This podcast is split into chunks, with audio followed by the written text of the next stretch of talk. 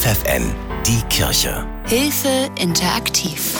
Schwanger sein und niemandem erzählen dürfen, dass da neues Leben in einem entsteht. Das muss unvorstellbar schwer sein. Schwangerschaftsberaterin Karin Aumann von der Diakonie in Hannover betreut Frauen in genau dieser Situation und weiß, welche Gründe dahinter stecken können. Weil sie zum Beispiel einen anderen kulturellen oder religiösen Hintergrund haben, die dann einfach unverheiratet schwanger geworden sind und ähm, sich überhaupt nicht vorstellen können, das ihrer Familie zu sagen oder eben auch um im schlimmsten Fall um Leib und Leben fürchten müssen. Eine Abtreibung wäre eine Lösung für die Frauen in der Situation. Karin Aumann kennt aber auch noch einen anderen Ausweg die sogenannte vertrauliche Geburt. Da soll einfach ähm, der Frau die Möglichkeit gegeben werden, medizinisch gut versorgt eine Entbindung durchführen zu können. Und das ohne dass ihr Name bekannt wird, auch nicht bei der Krankenkasse oder dem Jugendamt. Dann offenbart sie bei der Beraterin einmal ihren richtigen Namen, den nehme ich dann auf und äh, tue ihn in einen Briefumschlag, der dann versiegelt wird.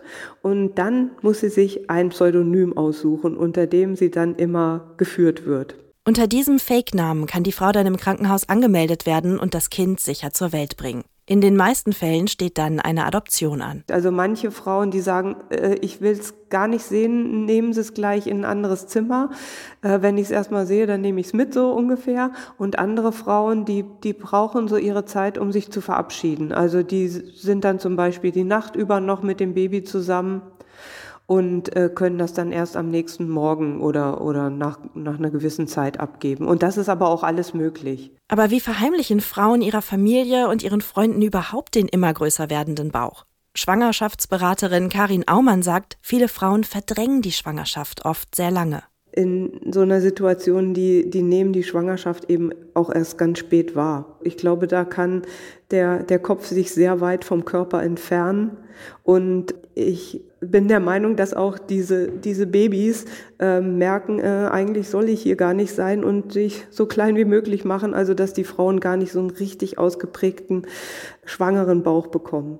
Eine ungewollte Schwangerschaft, die verheimlicht werden muss, ist eine enorme psychische, aber auch körperliche Belastung. Die Beraterin erinnert sich an eine Frau. Die hat wirklich neun Monate ihren Bauch, man kann sagen, abgeschnürt, damit es keiner sieht, dass sie schwanger ist und äh, war dann in, im Kreissaal aufgenommen und hat ihr Baby gekriegt und wusste von vornherein, dass sie das nicht mit nach Hause nehmen kann. Oft erfahren die Frauen über die Schwangerschaftskonfliktberatung von der Möglichkeit der vertraulichen Geburt. Schwangerschaftsberaterin Karin Aumann kann dann auch noch weitere Hilfen anbieten. Aber nicht alle Frauen kommen in die Beratung. Ein Fall ist ihr dabei besonders im Gedächtnis geblieben. Dann war sie ganz allein mit diesem Thema und wusste sich überhaupt nicht zu helfen, hat dann aber immerhin im, im Internet, glaube ich, erfahren, dass es so eine Möglichkeit wie vertrauliche Geburt gibt und konnte das dann im Kreissaal sagen. Die Babys werden dann in den meisten Fällen adoptiert. Die Möglichkeit zur vertraulichen Geburt gibt es in Deutschland seit acht Jahren. Seitdem kamen deutschlandweit über 800 Kinder so geheim zur Welt. Allerdings erheben nicht alle Bundesländer diese Zahlen, Niedersachsen zum Beispiel nicht. Schwangerschaftsberaterin Karin Aumann hält diesen Weg für besonders verantwortlich von den Müttern.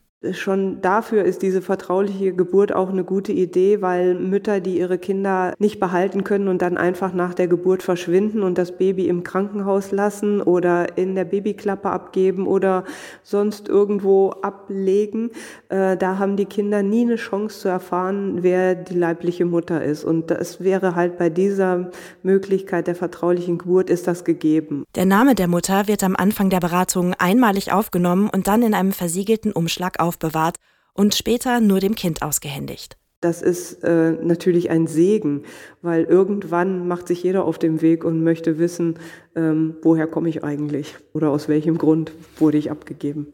Nach der Adoption gibt es in der Regel keinen Kontakt zwischen der leiblichen Mutter und dem Kind.